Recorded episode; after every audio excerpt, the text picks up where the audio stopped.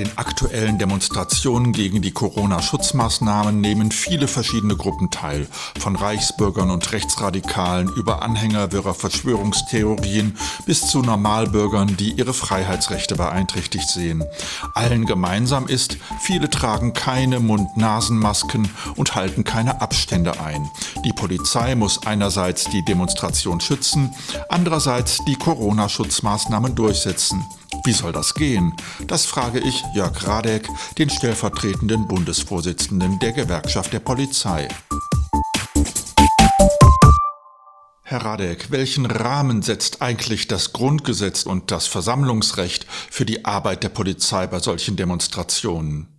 Also Polizei ist bei solchen Lagen grundsätzlich themenneutral wenn die Behörden die Veranstaltung genehmigt haben, möglicherweise auch die Gerichte gesagt haben, jawohl, die Veranstaltung kann stattfinden, dann setzen wir die Versammlungsfreiheit durch.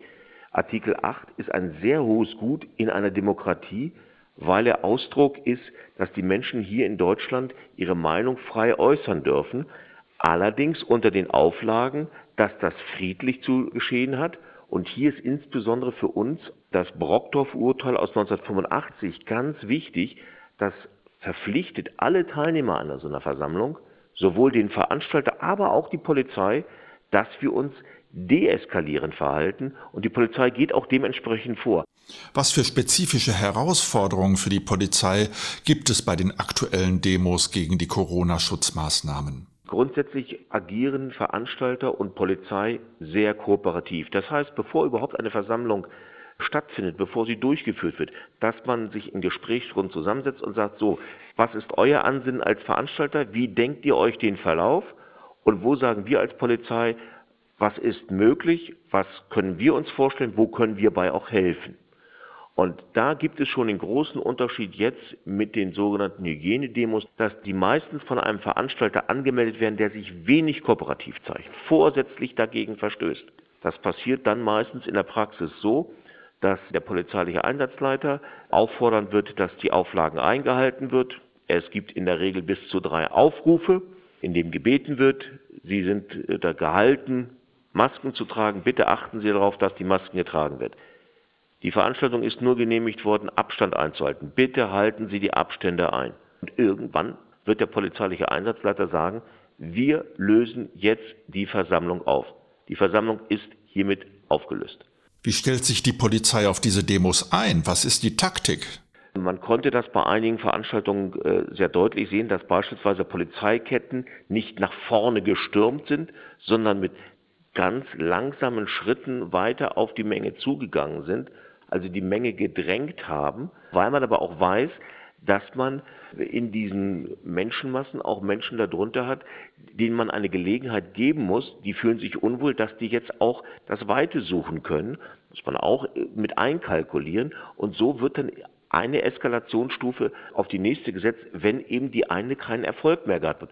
Bis hin zu dem Einsatz eines Wasserwerfers, der dann also auch ein Zwangsmittel ist, das angewandt werden darf.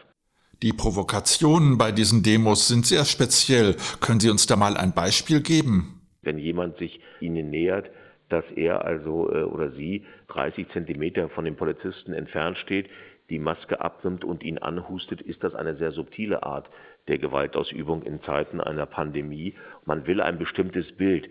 Man will den Polizisten provozieren. Da steht jemand, der anscheinlich friedlich ist, aber jemand angehustet hat, was ich ja nicht unbedingt fotografieren kann, weil das Ausbreiten meines Atems ja auf einem Bild sich nicht ausdrückt. Aber was man dann sieht, ist, dass der Polizist durch den Einsatz seiner Arme jemand auf Distanz bringt. Das sieht man dann und dann heißt es gleich, sieht mal, der Polizist hat einen friedlichen Demonstranten geschubst. Die Demonstranten sind ja alles andere als eine homogene Gruppe. Wie würden Sie die Zusammensetzung bei diesen Anti-Corona-Demos beschreiben?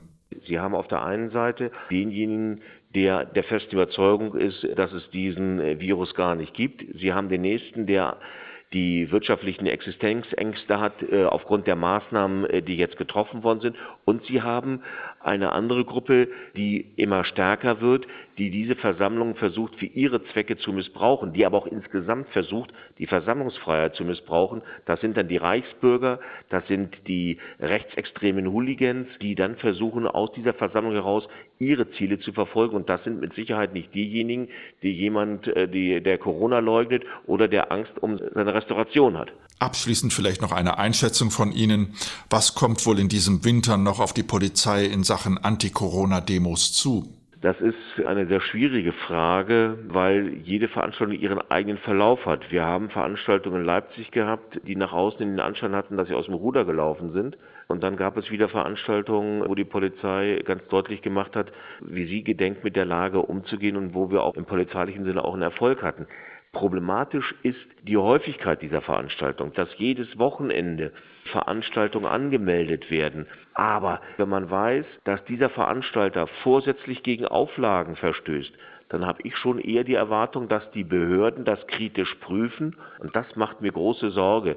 Die Polizei wird damit taktisch umgehen können, aber es wird eine große Belastung insbesondere für die Bereitschaftspolizei sein.